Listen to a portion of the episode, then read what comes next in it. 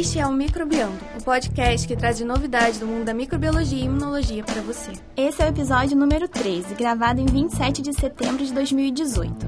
No episódio de hoje, vamos discutir. É. Ô Cid, tem alguma coisa errada aqui. Não, é isso mesmo, pode ir.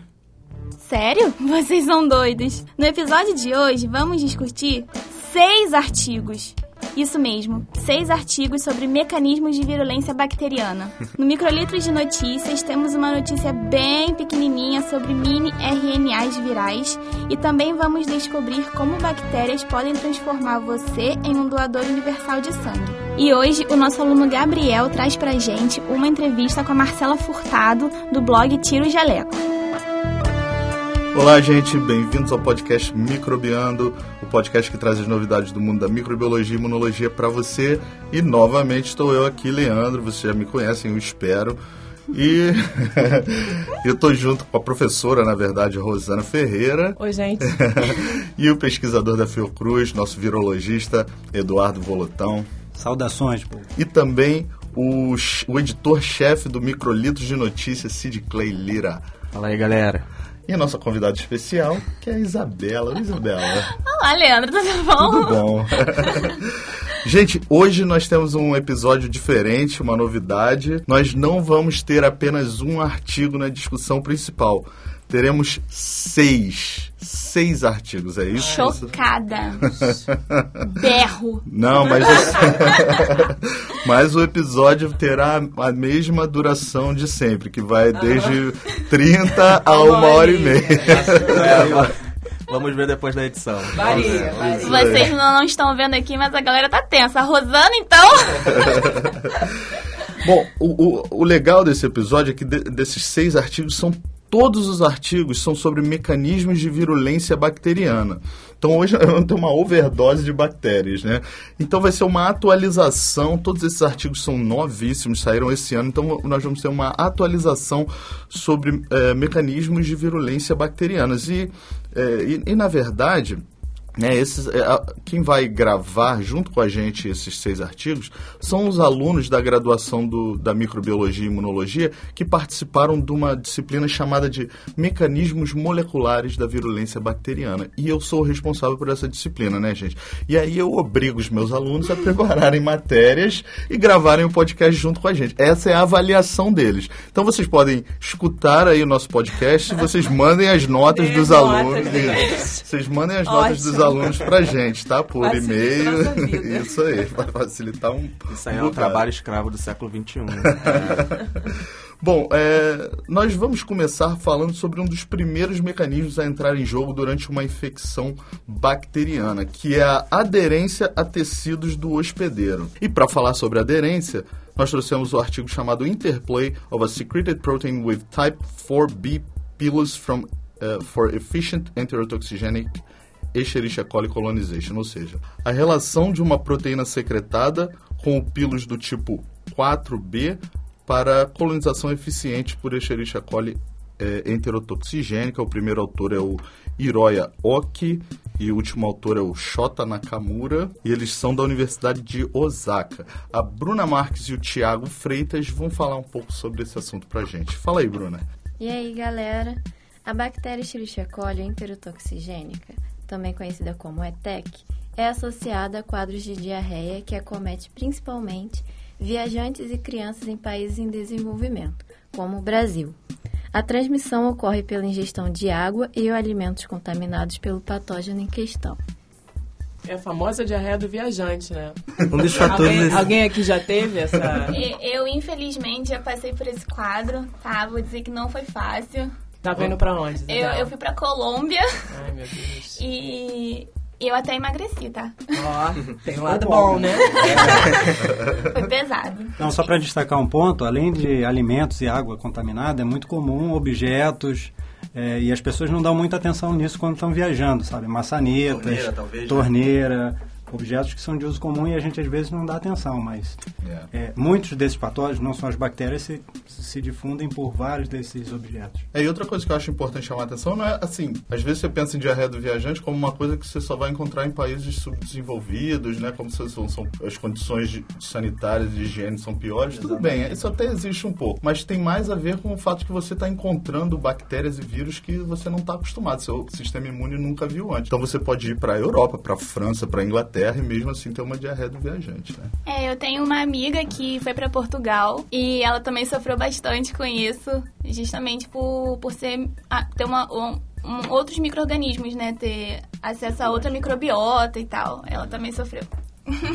Um dos fatores essenciais para o desenvolvimento da infecção é a adesão desse microorganismo ao epitélio intestinal do hospedeiro humano. Essa etapa de adesão pode ocorrer através da interação entre elementos presentes na parede celular bacteriana e a superfície dos enterócitos, que é um tipo celular do intestino. Dentro desse contexto, é possível destacar algumas estruturas proteicas filamentosas, conhecidas como pile, por exemplo. Alguns estudos vêm associando a expressão do pilus tipo 4 em ETEC ao processo de adesão.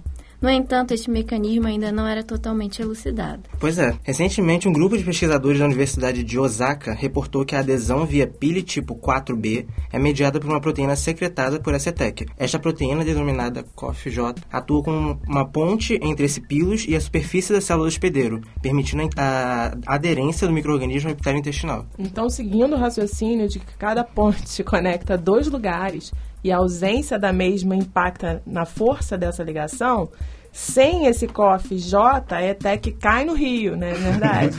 Sem a ponte até que vai cair no rio. Literalmente, mas não tem onde se prender. É, bom, mas nesse caso não tem rio, né? Sem a COFJ, a ETEC não consegue se ligar ao intestino. Assim, qualquer evento que interfira na função da COFJ, tais como a ocorrência de mutações que impactem na expressão gênica ou a neutralização da proteína devido à ação de anticorpos específicos, impede que o processo de adesão bacteriana aconteça. Essa descoberta científica impulsiona o desenvolvimento de terapias antiadesão voltadas para ETEC, resultando em novas alternativas para tratamento, uma vez que os indivíduos infectados recebem tratamento de suporte e antibiótico. Além disso, é importante ressaltar que não existem vacinas eficazes contra este microorganismo. Logo, a possibilidade de elaborar terapias antiadesão, não só contra ETEC, mas também contra outros patógenos bacterianos, é de extrema importância no panorama atual, principalmente porque seria uma medida terapêutica que não impactaria na seleção de micro-organismos resistentes, já que não promove a destruição dos mesmos. Olha que interessante, né? A gente pensa em pilos bacteriano como uma adesina, é uma adesina clássica, que vai se ligar ao epitélio. Mas nesse caso, ah, esse pilos precisa de algo a mais, que é essa proteína COFJ para fazer a ponte, para fazer ah, essa ligação. Será que não, é, não seria um bom alvo para desenvolvimento de vacinas, né? Essa COFJ? É, ou um imunobiológico, né? Alguma coisa que bloqueasse essa, essa, essa proteína e aí você impedisse realmente de fato a ligação. Agora, é, tem que ser alguma coisa que resista a esse ambiente que não é nada agradável para anticorpos ou coisa desse tipo. Tem que se pensar em GY e G- e GA, que são imunoglobulinas que estão ali para nesse tipo de ambiente, né? Eu tenho uma pergunta. O plural de pilos é pili? O plural de pilos é pile, é. Por quê? Que é uma palavra grega, né? Então, é como campus, o plural de campus é, É campi. campi. Isso. Ah, tá. E o segundo artigo de hoje é sobre a evasão, ou seja, os mecanismos que as bactérias usam para escapar, né, fugir do nosso sistema imune. E o título desse artigo é Plasticity in Early Immune Evasion Strategies of a Bacterial Pathogen, ou seja, é, plasticidade das estratégias de evasão inicial do sistema imune de um patógeno bacteriano. E o primeiro autor é o Quentin Bernard, o último autor é o Utpal Pal, eh, e eles são da, do- da Universidade de Maryland, tá? Então, novamente, a Bruna Marques e o Tiago Freitas para falar pra gente sobre evasão. Então, galera, estamos aqui agora para abordar a descoberta de um determinante de virulência em Borrelia burgdorferi, o qual ajuda a bactéria a escapar da ação do sistema imune inato de mamíferos. B. bundofere é uma espiroqueta transmitida normalmente por carrapatos do gênero Ixodes e está associada ao desenvolvimento da doença de Lyme, quadro patológico que acometeu a cantora canadense Avril Lavigne há cerca de três anos. Gente, espiroqueta não é nada disso que vocês estão pensando, em coitada da Avril Lavigne. Espiroquetas são é, bactérias que têm uma forma helicoidal, elas têm esse movimento assim, em espiral, elas parecem um saca-rolho, por isso o nome é espiroquetas, tá? Mas eu não pensei em nada, alguém pensou em outra coisa? Só eu que tenho a mente suja. Bom, esse pequeno saca-rolha bacteriano possui um ciclo de vida exclusivamente extracelular e, consequentemente, necessita de estratégias que auxiliem no processo de evasão do sistema imune, permitindo a sobrevivência desse microorganismo no hospedeiro. É, nosso sistema imune está sempre vigilante e mesmo no início das infecções já consegue detectar as bactérias e reagir, né? É a nossa zaga aqui, a defesa montada. É, Tiago Silva e Gum. que horrível. Esse vai ser infectado com certeza. Isso aí. O sistema imuninato representa a primeira linha de defesa do organismo. Este sistema vai atuar reconhecendo padrões moleculares associados a patógenos. E somente após a ativação da resposta inata é que o sistema imune adaptativo entra em ação. Logo, é extremamente importante para o controle da infecção. É, e esses padrões moleculares associados a patógenos que a Bruna falou, chamados PAMPs, são moléculas que existem nas bactérias e que, em geral, ativam o sistema imuninato através de receptores do tipo TOL, né? Como, por exemplo, o LPS bacteriano, ou a peptidoglicana, flagelo, né? É, eu acho que hoje em dia eles são chamados de MAMPs, que são os mesmos padrões, mas associados a micro-organismos em geral e não a É patógenos. E, recentemente, um grupo de pesquisadores liderado por Utpal Pal reportou que a BBA57, que é uma proteína de superfície dessa bactéria, contribui para o escape das defesas inatas de mamíferos. Os resultados obtidos mostraram que a proteína não tem impacto no ciclo de vida do patógeno, no carrapato, nem no momento de transmissão. Porém, foi visto que é importante nas primeiras horas de infecção em mamíferos. A BBA57 consegue regular a expressão de diversas proteínas da bactéria, o que confere proteção à morte mediada pelo sistema complemento. Além disso, leva à supressão das respostas microbicidas derivadas de neutrófilos, como a produção de peptídeos antimicrobianos, e promove a disseminação do patógeno através da regulação gênica do interferon do tipo 1. Assim, se associarmos o patógeno a um político corrupto, por exemplo, e o sistema imune inato ao poder judiciário, podemos dizer que a BBA57 é uma espécie de foro privilegiado. Então a proteína, o foro, ajuda o patógeno político a escapar ileso do sistema imune inato, que é o judiciário, certo? Exatamente. Será que tem uma tornozeleira eletrônica? Quem, quem é o Gilmar Mendes nesse processo? Né? E é exatamente isso. Né? Sem esse recurso, o judiciário poderia penalizar o político, assim como o sistema imune inato poderia combater a bactéria. Logo, esses diferentes mecanismos de evasão do sistema imune empregados pela espiroqueta possibilitam a persistência do microorganismo no hospedeiro. Desta forma, estudos que permitam compreender essas essas estratégias de evasão são extremamente importantes para o desenvolvimento de novas medidas terapêuticas e preventivas para combater infecções duradouras, como as que são ocasionadas pela bactéria Borrelia burgdorferi, tornando seu controle menos complicado que um dos maiores hits da Avril Lavigne, Complicated. Então, deixa eu só aproveitar e fazer um comentário sobre a, Avril Lavigne. Ela, depois que ela Momento teve... fofoca. É, momento ok, fofoca. ok. Depois que ela teve essa doença de Lyme, né, ela, ela ficou muito. não- é deprimida, parece que algumas pessoas que têm essa doença desenvolvem uma síndrome de fa- fadiga. Então é como ninguém sabe exatamente por que alguns indivíduos desenvolvem essa síndrome, mas a pessoa apresenta esses sintomas, fica extremamente cansada, ela não conseguia nem se levantar, sair da cama, isso fica meio misturado com uma depressão. E os pesquisadores ainda não têm certeza por que isso acontece, mas pode ser um mecanismo de autoimunidade que foi ativado pela borrélia. E ela ainda tá assim ou conseguiu sair do quadro? Olha, eu acho que agora ela tem se ela está se recuperando. Eu lembro que há algum tempo atrás ela deu até algumas entrevistas na TV, ela chorou ao vivo no programa da Oprah, se eu não me engano, na TV americana. E ela estava muito mal, mas agora ela está conseguindo voltar à atividade, está se recuperando depois de muito tratamento, fisioterapia, né? Ninguém sabe exatamente como tratar esse, esse problema ainda. Então, Vocês foram pro congresso lá nos Estados Unidos, né? Tiveram pessoas no seu laboratório que tiveram a doença de Lyme ou foi outra? É, nós fomos para Las Vegas, né? E te- teve uma, algumas suspeitas, algumas das pessoas do nosso laboratório é, que foram picadas por algum insetozinho que deixou uma marca parecida, que é em forma de um, de um alvo, né? uma, um círculo vermelho com uma bola vermelha por dentro e a gente até suspeitou que pudesse ser essa doença, mas essas pessoas uh, procuraram a ajuda médica, fizeram exames e nada foi detectado, por sorte. Então a gente acha que foi só uma. Que legal, que legal, que bom, né?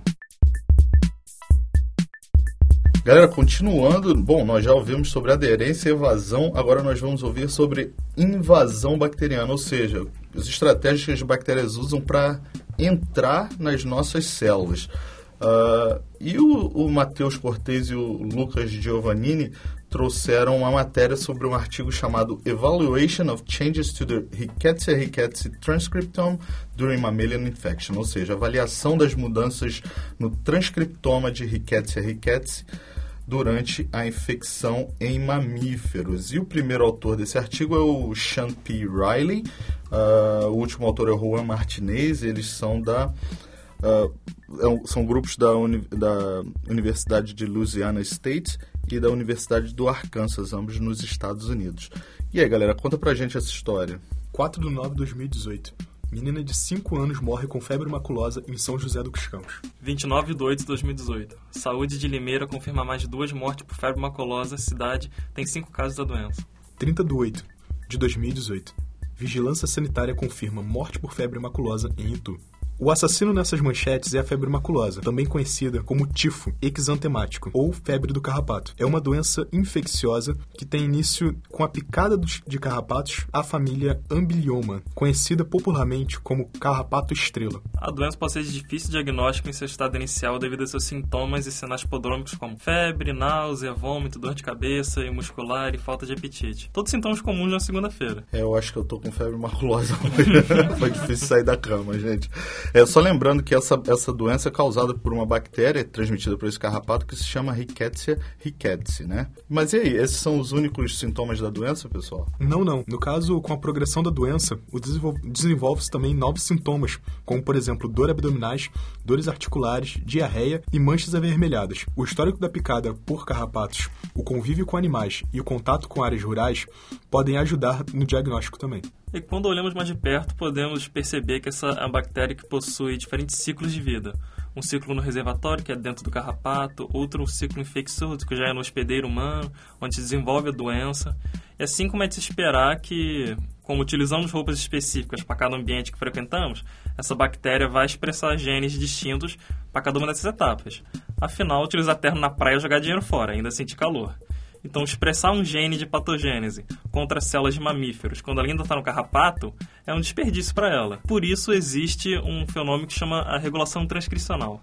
O que os pesquisadores investigaram nesse artigo foi, basicamente, a diferença do perfil transcricional, ou seja, da expressão quantitativa dos genes, entre cultura in vitro e in vivo da Rickettsia ricketts, sendo realizadas, sendo realizadas em modelos de células de rim de macaco verde e camundongos M músculos, respectivamente. E além disso, ainda viu o problema de diferenciar o RNA da bactéria com o RNA das células do hospedeiro, que estão numa quantidade muito maior que desse microorganismo. E a forma que os pesquisadores encontraram de contornar esse problema foi utilizando uma técnica de transcrição reversa que era sensível o suficiente para transcrever essas pequenas sequências RNA produzidas pela bactéria, sem recorrer a técnicas de amplificação, conservando observando o perfil transcricional para análises posteriores. Um paralelo seria se você quer achar, por exemplo, uma série de agulhas num palheiro utilizando um imã, mas algumas dessas agulhas são grandes e fáceis de puxar, outras são menores e mais difíceis. O que eles fizeram foi pegar um imã mais forte e puxar agulhas independentemente do tamanho, e separar visualmente essas agulhas pequenas das grandes. O que significa que após a transcrição reversa do RNA,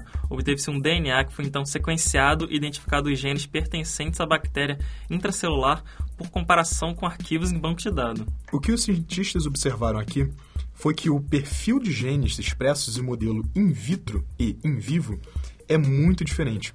Alguns genes antes pensados pouco relevantes no ciclo da bactéria foram muito expressados.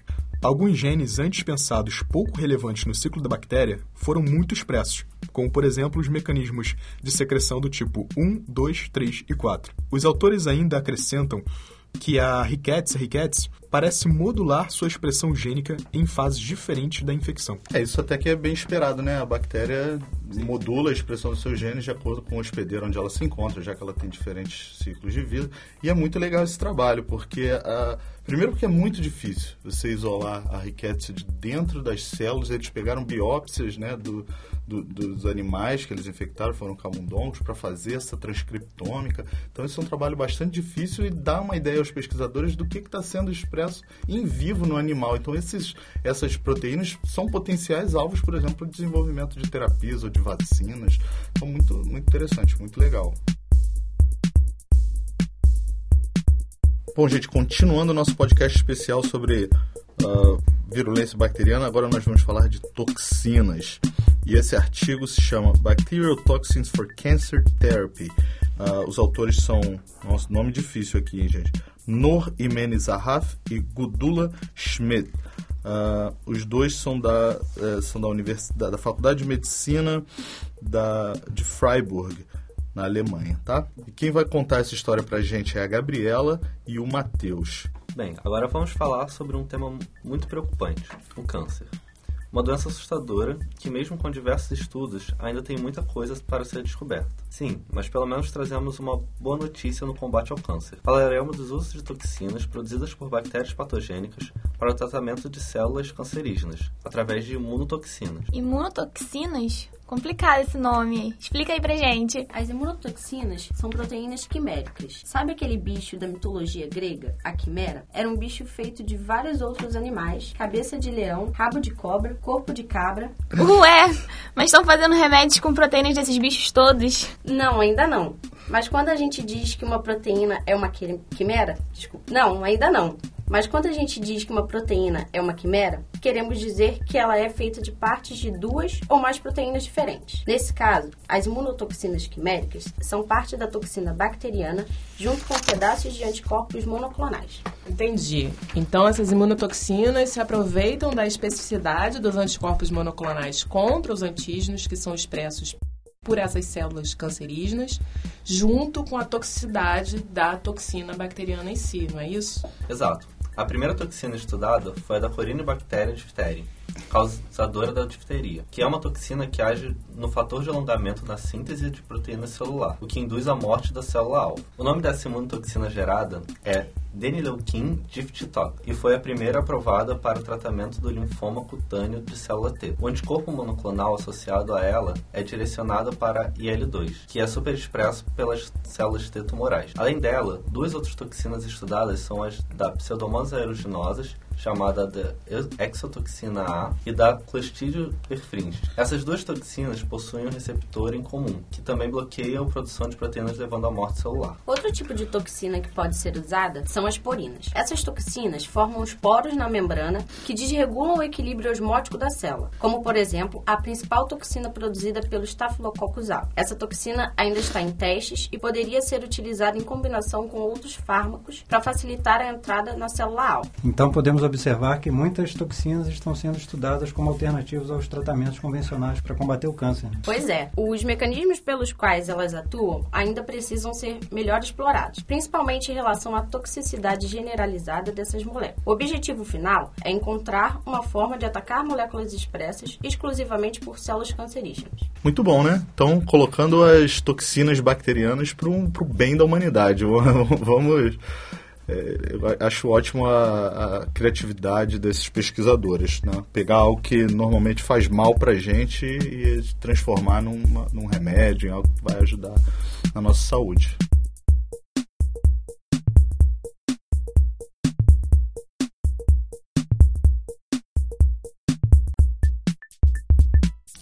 Bom, gente, e como que todos esses mecanismos de virulência que nós escutamos até agora são regulados pelos patógenos bacterianos. Bom, a Gabriele e o Matheus trouxeram um artigo que fala sobre isso, que se chama uh, Global Regulatory System Links Virulence and Antibiotic Resistance to Envelope Homeostasis in Acinetobacter baumannii. Então, em português, isso seria um sistema de regulação global liga a virulência, a resistência a antibióticos e a homeostase da, do envelope, do envoltório em Acinetobacter baumannii. Ah, esse artigo, o primeiro autor desse artigo é o Edward Geisinger e o último autor é o Ralph Isberg, que é um microbiologista bastante conhecido da, de Boston, né, da Universidade de Tufts. É, e essa matéria foi escrita pela Bruna e pelo Tiago, né? Então, pessoal, conta pra gente aí como ocorre a regulação da expressão de genes em Acinetobacter baumani. É, nós vamos falar de um sistema de regulação gênica em Acinetobacter baumani e seu impacto no estilo de vida desse microorganismo. O Acinetobacter baumani pode ser classificado como cocobacilo gram-negativo, comumente associado a infecções adquiridas em ambientes hospitalares. Além disso, essa bactéria apresenta uma alta resistência aos antimicrobianos, o que acaba dificultando o tratamento de infecções. É, infecções hospitalares, como a gente sabe, é um grave problema de saúde pública, cada vez mais vem aumentando. É, no hospital a gente tem pessoas mais suscetíveis às infecções e a gente tem também esses micro-organismos muito mais resistentes aos antimicrobianos e, e isso causa né, altos níveis de morbidade e mortalidade desses pacientes. Então, é uma, é uma problemática bastante atual, principalmente para Cinetobacter baumani. Então, a regulação gênica é extremamente importante, tanto para eucariotos como para os procariotos. Falando mais especificamente de procariontes, podemos dizer que os, o processo regulatório é essencial para a adaptação do microorganismo a diferentes ambientes. E, claro, para evitar desperdício de energia. Nesse trabalho, os autores avaliam a regulação por um sistema de dois componentes. É dois componentes? É, o que, que é esse sistema? O sistema é formado por duas proteínas. Uma delas é a histidina quinase e a outra é um regulador da resposta, que é ativado na presença de um estímulo levando à transcrição de determinado gene. Ah, entendi. Então, uh, um deles recebe uma mensagem do ambiente e passa adiante para um entregador levar, uh, executar essa mensagem, né? É como mais ou menos um garçom recebe o pedido do, do cliente e passa esse pedido para o cozinheiro, o cozinheiro vai a cozinha, prepara a comida. Filé com fritas, por favor. Fome. Por aí. Esse sistema é conhecido como BFMRS, de Acinetobacter baumani. E esse artigo mostrou a importância desse sistema de dois componentes na regulação da virulência e da resistência. E para isso, os autores deletaram somente a histidina quinase BFMS ou todo o sistema e compararam o comportamento desses mutantes com a cepa parental. O primeiro achado deles foi que a deleção BFMS protege a bactéria da morte pelo sistema complemento facilitando a invasão do sistema imune. Mas se você deletar o sistema todo, a bactéria é sensível ao soro. O soro de camundongos matou a cepa parental, mas os mutantes se tornaram resistentes. Em seguida, eles verificaram o impacto das mutações na resistência aos antimicrobianos e viram que o mutante de BFMS foram mais resistentes, comparadas com a cepa parental, enquanto que o mutante do sistema todo mostrou o efeito contrário apresentando sensibilidade em relação ao controle. O perfil de expressão gênica da cepa com deleção em BFMS foi analisado e revelou 160 genes expressos exclusivamente quando a histidina quinase era deletada, incluindo genes relacionados à síntese e morfogênese do envelope celular, poderiam estar ligados ao aumento da resistência aos antimicrobianos e ao sistema complemento. Então, pode-se dizer né, que esse é um sistema de dois componentes complexos em Acinetobacter baumani e que desempenha um papel central na regulação da resistência aos antimicrobianos e com a virulência, estando relacionado com a morfogênese e também a divisão celular. Isso aí, Isabela, mandou bem, hein? Muito obrigada.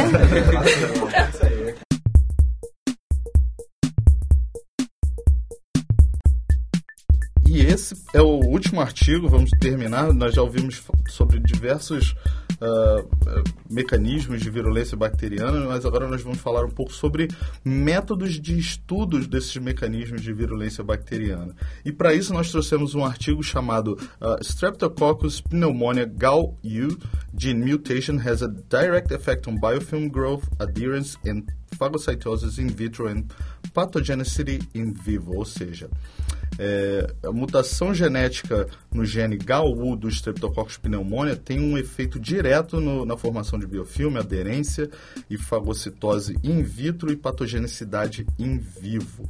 E esse trabalho é de um grupo da Bélgica, o primeiro autor é, é F. Cools. É gostei desse nome do cara. Ele so cool. E o autor correspondente é o é, P. Cos, tá? Uh, Matheus e Lucas, contem aí pra gente o que, que, que, são isso, que, que é esse novo método de estudo. Então, a ciência até tem seu glamour, mas muitas das grandes descobertas envolveram sacrifícios e métodos muitas vezes eticamente questionáveis.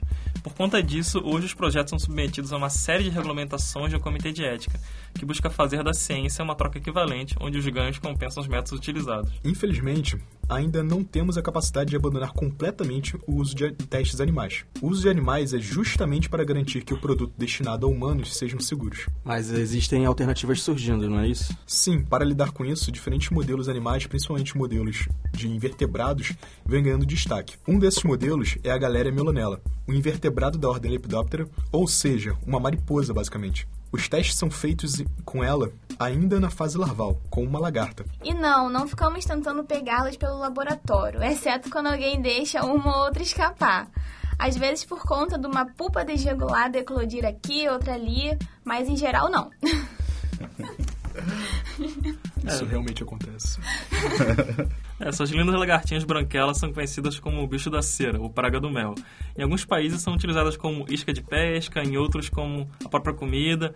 Elas possuem um próprio sistema imunológico composto por seis hemócitos que percorrem sua hemolinfa. Esses hemócitos são células que apresentam características bem parecidas com as células do nosso sistema imune, inato. Como macrófagos, neutrófilos, né? Então essas células têm capacidade fagocítica e também produzem óxido nítrico, né? Elas efetuam realmente a defesa dessa, é, dessa lagartinha, dessa pulpa contra patógenos. Né? As galeras também têm uma forte melanização como um indicativo de estresse e podem também cicatrizar alguns ferimentos como os causados por uma inoculação, uma injeção ou uma simples incisão para poder coletar essa hemolinfa. Assim, a galera melonema pode ser utilizada como modelo em vivo para avaliar virulência de patógenos, como o Streptococcus pneumonia, uma bactéria que possui inúmeros fatores de virulência responsáveis pela evasão do sistema imune. Dentre esses fatores, podemos citar sua cápsula polissacarídica, que também ajuda na formação de biofilme. Todo esse mecanismo é regulado a nível molecular em seu material genético, e essa regulação pode ter inúmeros fatores envolvidos. A cápsula, para quem não sabe, ela atua com como uma proteção da bactéria contra a fagocitose, contra a ação do sistema complemento.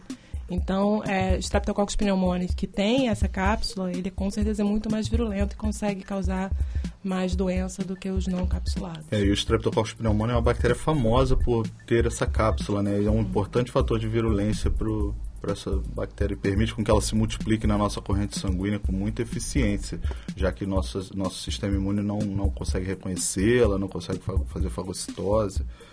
Sim, no trabalho feito por Kuhs e os colaboradores, foi investigado a importância do gene GAU para a formação dessa cápsula glicoproteica de Streptococcus pneumoniae entre diferentes cepas, desde as cepas hiperprodutoras de cápsula e biofilme a pouco produtores. Eles realizaram testes in vitro para determinar a concentração mínima inibitória de diversos antibióticos, aderência à cultura de células pulmonares, ensaio de fagocitose por macrófagos, produção de biofilme e produção de cápsula para cepas parentais e seus clones nocaute para o gene GAU.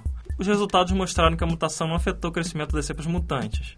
Já a concentração mínima necessária para impedir o crescimento das cepas de S. pneumonia dos antibióticos testados foi em geral menor para as células nocaute, indicando que essas cepas são mais suscetíveis a efeitos antibióticos de forma geral.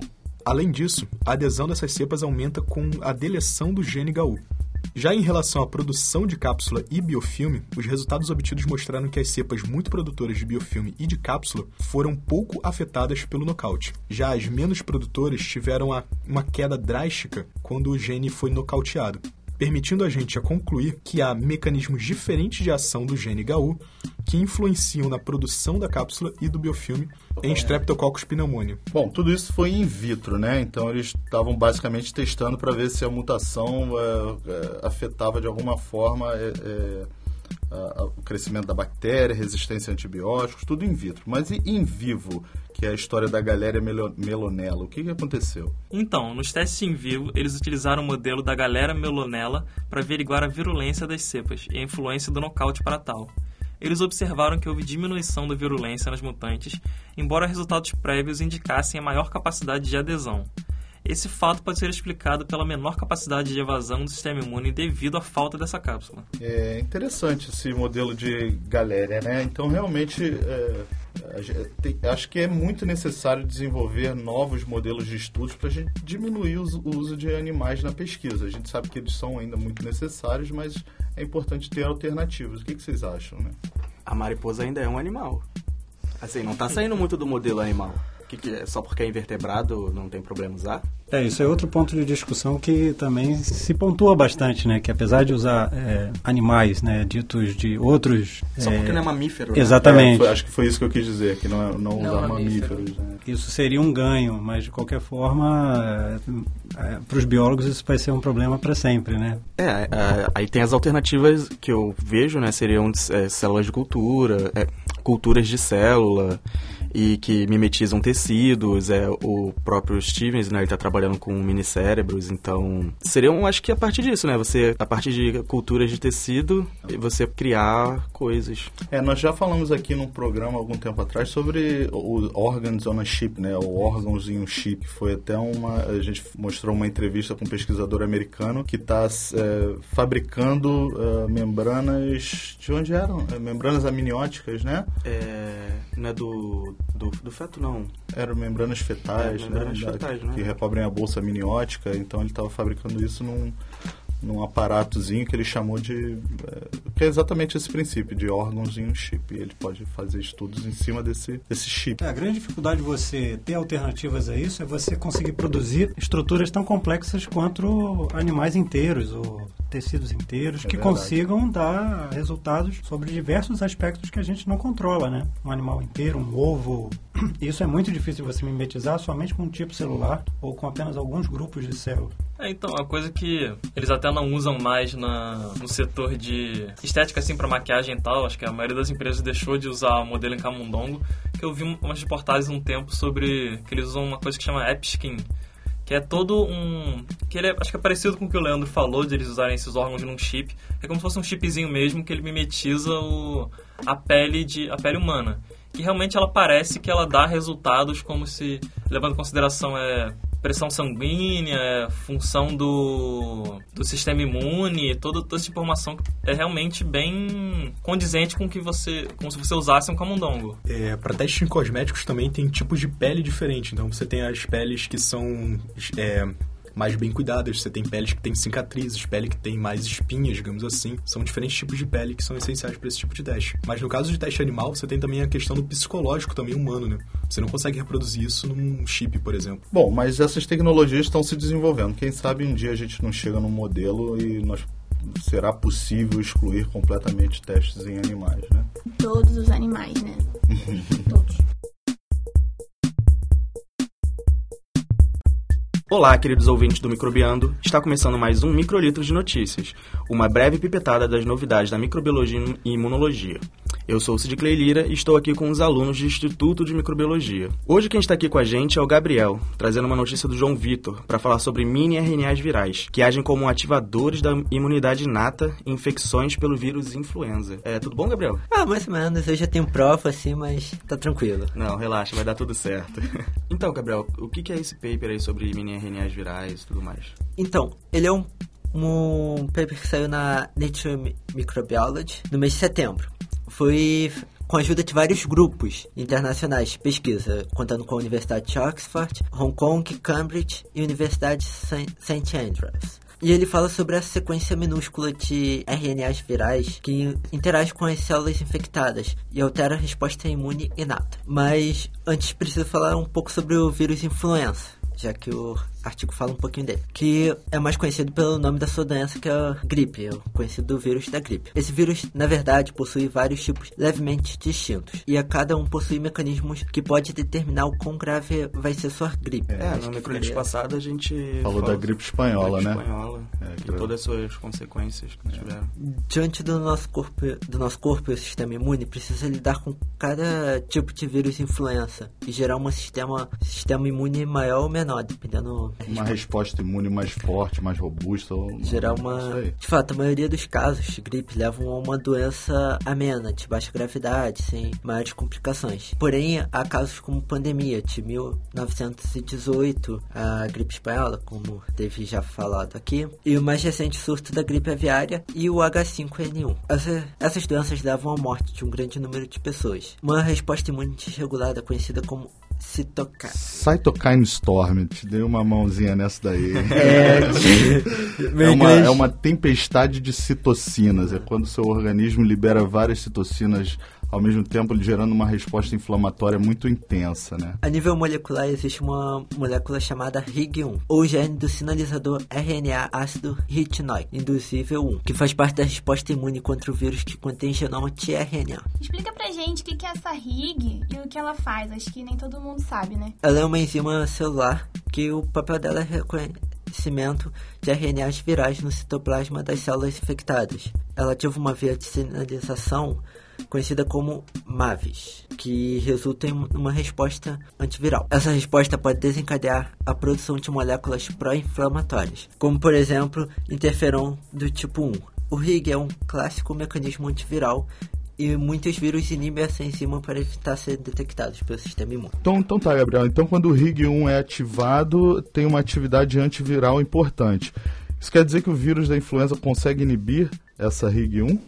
Vírus influenza é um ótimo exemplo. Quando ele replica o genoma viral, ele forma complexo ribonucleoproteicos, ou seja, formados por proteínas e RNAs. E eles, de certa forma, escondem e deixam o seu genoma fora do radar desses sensores dentro da célula. Porém, a expressão de interferon é detectada em uma fração das células infectadas. Uma das descobertas do estudo é que durante a replicação viral, a enzima polimerase do vírus, ao gerar novas cópias do vírus, influenza, acaba gerando pequenas sequências aberrantes de RNA, que foram chamadas de mini-RNA viral, uma nova classe de RNA do vírus influenza. Esses mini-RNA virais são conhecidos pelos RIGs1, ativando a produção de interferon do tipo 1. Eles também analisaram a polimerase do vírus influenza, altamente patogênico, como o H5N1, e descobriram níveis altos desse mini-RNAs virais, contribuindo para a sugestão do grupo de que eles são os principais agonistas da imunidade inata. Bom, para quem nunca ouviu falar nessa palavra aí, agonista,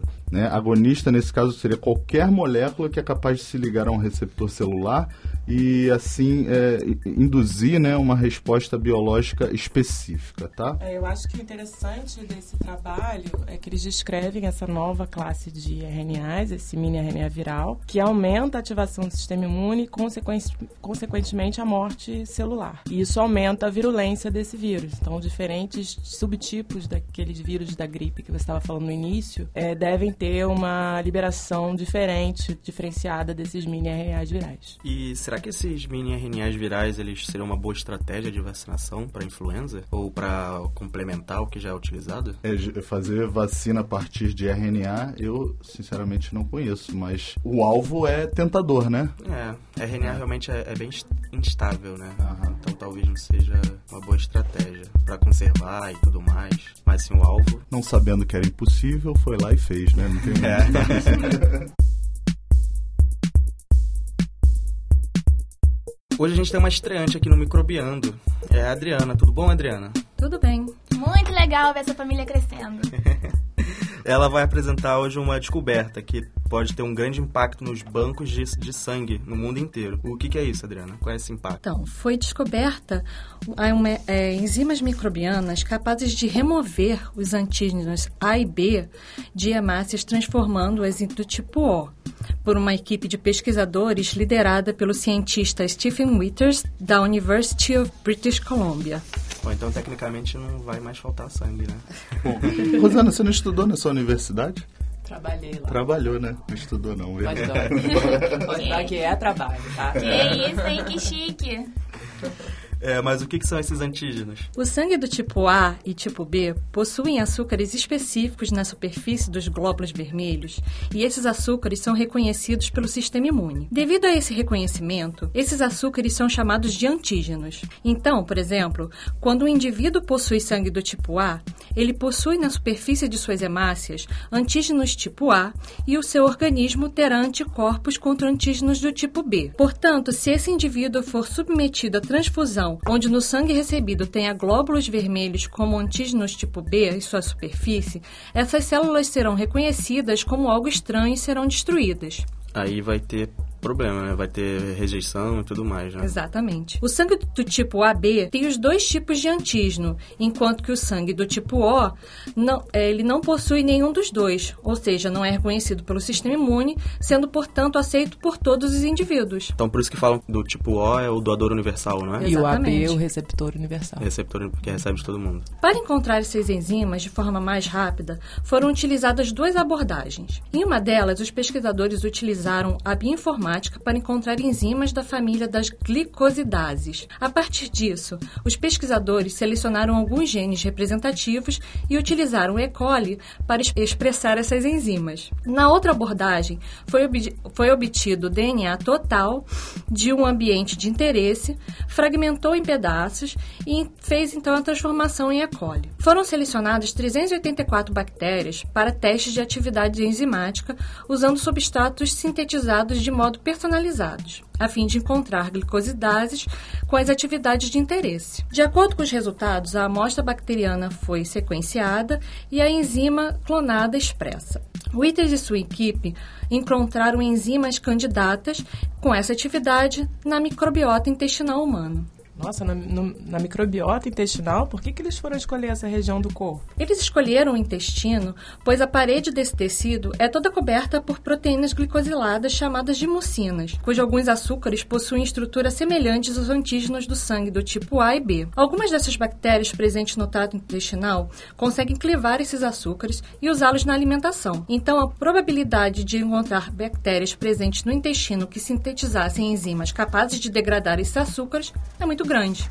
É, com certeza. Os cientistas chegaram até uma família de enzimas que é capaz de remover os açúcares das hemácias, com 30 vezes mais eficiência que candidatos pesquisados anteriormente. Estamos agora trabalhando para validar essas enzimas e testá-las em maior escala para testes clínicos em potencial, disseram os pesquisadores. Mas qual a importância dessa descoberta? Em caso de furacões, terremotos, atentados e outros desastres em grande escala, quatro coisas são fundamentais: comida, abrigo, água e sangue. Especialmente sangue do tipo O, pois ele pode ser dado a qualquer tipo de paciente.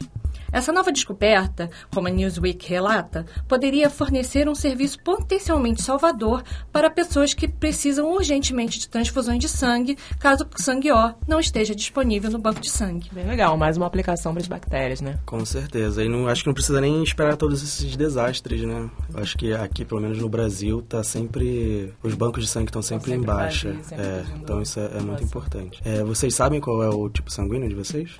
Eu sei. Cara, sou eu a não B. sei, cara. Você não sabe? Não Que sei. vergonha essa de Clay. Eu não sei. Eu preciso descobrir. Pergunta à sua mãe, ela sabe. Ah, É acho que não sabe, não. Mas eu vou perguntar e depois eu falo.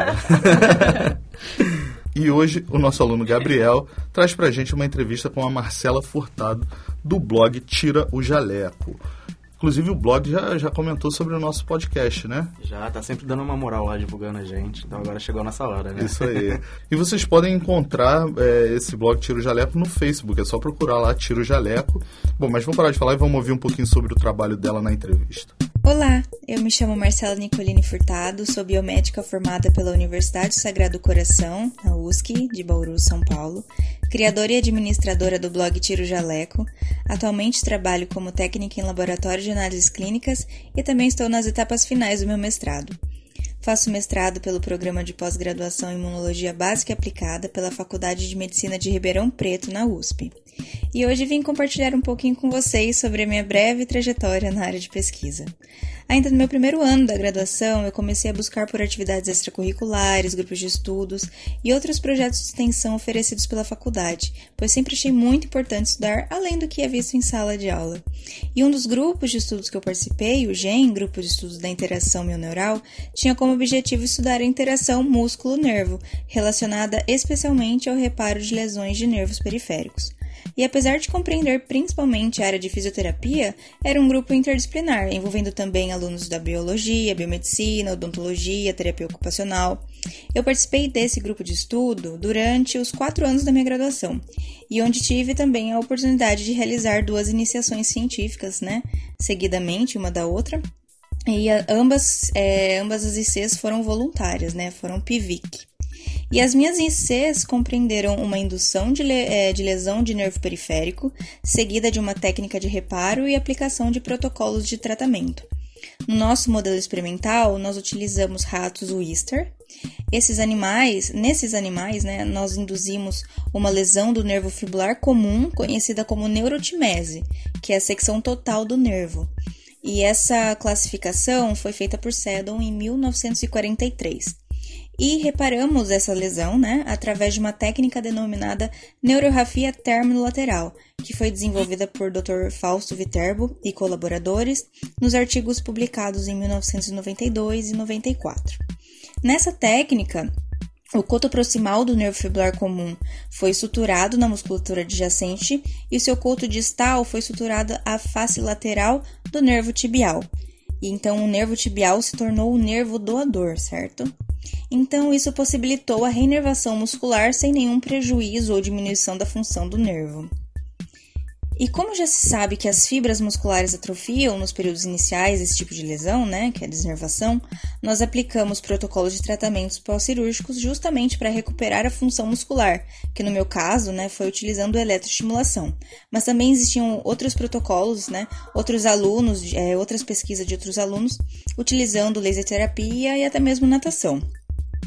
Nós notamos, né, na minha IC, que em 45 dias, apesar de haver regeneração axonal e melhora na mielinização das fibras nervosas, né, que foi avaliada pela eletroneuromiografia, essa recuperação ocorreu apenas em nível morfológico, mas com 90 dias de tratamento nós observamos também uma melhora funcional, é, avaliada pelo teste da marcha. Então, para nós, é, interessa mais a melhora funcional justamente porque a gente pensa no paciente, né, na aplicação disso depois nos seres humanos. E saindo da minha graduação, né, eu saí encantada pela área de pesquisa. Contudo, eu quis respirar novos ares e aprender coisas novas também. Então, eu busquei sair da minha zona de conforto, né, que foram esses quatro anos no GEM. Eu saí completamente da minha zona de conforto e comecei do zero mesmo na área de imunologia. Então eu conheci minha orientadora através de indicação de uma professora da faculdade, né? Então eu fiz quatro meses de estágio no laboratório antes mesmo de prestar a prova de seleção do mestrado. No laboratório onde desenvolvi meu mestrado, o LIP, que é o Laboratório da Inflamação e Imunologia das Parasitoses, as linhas de pesquisas abrangem o estudo da resposta inflamatória e o papel de mediadores lipídicos, principalmente em infecções pulmonares por bactérias e parasitas, além de investigar a resposta imuninata induzida por peçonhas de escorpiões, entre outros projetos também. No decorrer do meu mestrado, meu projeto acabou mudando três vezes de foco, isso acontece é, além de uma tentativa de projeto paralelo, né, que eu tentei trabalhar com anticorpos monoclonais, que foi algo bem bacana, inclusive. É, quando os meus objetivos foram finalmente estabelecidos, eu busquei investigar a contribuição de um receptor específico presente na membrana celular de macrófagos na produção de eicosanoides e formação de corpúsculos lipídicos. Então, eu trabalhei com macrófagos derivados da medula óssea de camundongos estimulados in vitro, e utilizei, né, no meu projeto, técnicas como citometria de fluxo, ELISA, biologia molecular, na extração de RNA, cDNA, PCR, coloração e contagem de corpúsculos lipídicos, extração de lipídios e quantificação desses eicosanoides através de espectrometria de massas, por exemplo, para obtenção dos meus resultados. Além de desenvolver então meu projeto do mestrado, além de fazer as aulas, né, as disciplinas obrigatórias e não obrigatórias, eu também participei de um projeto de extensão, né, que era vinculado ao programa de pós-graduação em Imunologia Básica Aplicada, que era o projeto Jovem Imunologista, ou também conhecido como Imunologia nas Escolas. E o objetivo desse projeto era levar o conhecimento básico sobre imunologia aos alunos de ensino médio das escolas estaduais, né? Dando oportunidade né, a, aos alunos de mestrado e doutorado do programa, assim como a, alguns alunos de graduação também, de atuarem como educadores, né? E terem a experiência do aprender e ensinar. Então, eram realizadas cinco atividades né, com temas diversos, tanto de introdução à imunologia, inflamação, vacinas e alergias, é, sendo que uma dessas aulas né, era realizada na própria USP, possibilitando os alunos é, dessas escolas né, conhecerem o campus, conhecerem os laboratórios, né, se interessarem é, pela, pela ciência, pela área de pesquisa. Né. Então é isso, gente. Eu agradeço muito ao pessoal do Microbiando pelo convite, pela oportunidade de estar aqui é, gravando essa entrevista para vocês.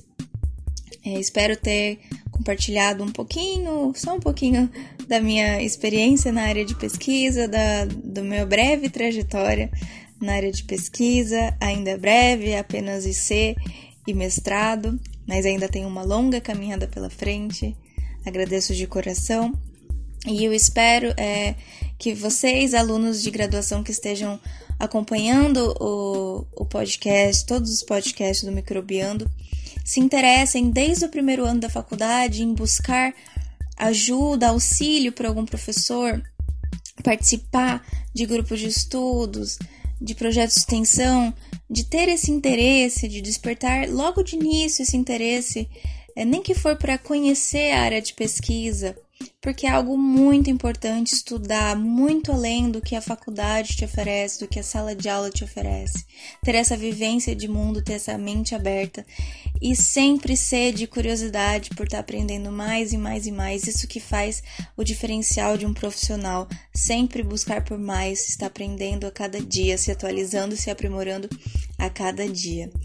Então, mais uma vez, muito obrigada. Eu me chamo Marcela e quem quiser conhecer um pouquinho do meu trabalho, eu tenho o blog Tiro Jaleco, principalmente a página do Facebook e Instagram que está mais movimentada todos os dias. Eu posto sempre conteúdos de pesquisa e agora muito mais sobre análises clínicas, tanto a parte prática quanto a teórica também, sempre compartilhando conhecimentos com todos vocês. Então, até a próxima, um beijo e tchau, tchau. Então, por hoje é só. Espero que vocês tenham curtido esse episódio especial, overdose de bactérias, só sobre virulência bacteriana, né? Exceto, claro, pelo microlitros, né? Uh, obrigado pela audiência, vocês são ótimos. É, nós estamos muito felizes, cada vez mais a audiência do Microbiano está crescendo. É, não só de audiência, né? O tempo dos episódios também tem crescido, a gente está falando muito. Uh, Mas é essa maneira, que aí é mais conteúdo para vocês. Isso aí. É, Lembre-se de deixar uma avaliação para a gente se vocês gostaram do podcast, aquelas estrelinhas lá no seu agregador de podcast, deixem um comentário. É um feedback muito importante para a gente, a gente adora ouvir a opinião de vocês e também é muito importante para dar visibilidade ao nosso podcast nesses, nesses agregadores, tá? As pessoas vão conseguir encontrar a gente com mais facilidade. É, bom, qualquer dúvida, pergunta, sugestão ou crítica, vocês já sabem, é só enviar um e-mail para a gente pelo e-mail microbiando.micro.ufrj.br. Uh, nós também temos uma página no Facebook, que é o podcast Microbiando, e o nosso Twitter, que é o arroba microbiando. Estamos em todos os lugares, né, gente? É, estamos no Instagram também, que é arroba microbiando. Isso aí. E hoje a gente não teve nenhuma, nenhuma correspondência, né, nenhum e-mail para ler. A gente ficou triste aqui, né? Mas vocês podem mudar isso para o próximo episódio. Escreve Legal. pra gente. É, vocês podem encontrar mais sobre os assuntos que nós falamos hoje no site cienciaexplica.com.br. Né? Lá você encontra, além do, do, que a gente discute aqui, muitos outros assuntos sobre ciência e sobre ciências e eventos. Tá? É, o nosso podcast está lá disponível. E você também encontra o podcast no Castbox, no Podcast Addict, no podcast da Apple, no Spotify, no Google Play, né? no podcast da Google. Estamos em todos os lugares. O podcast Microbiano tem o apoio do Instituto de Microbiologia Professor Paulo de Góes e do Instituto de Biofísica Carlos Chagas Filho, ambos da UFRJ, além da Fiocruz também, né? E, Volotão está aqui, nosso comentarista de virologia.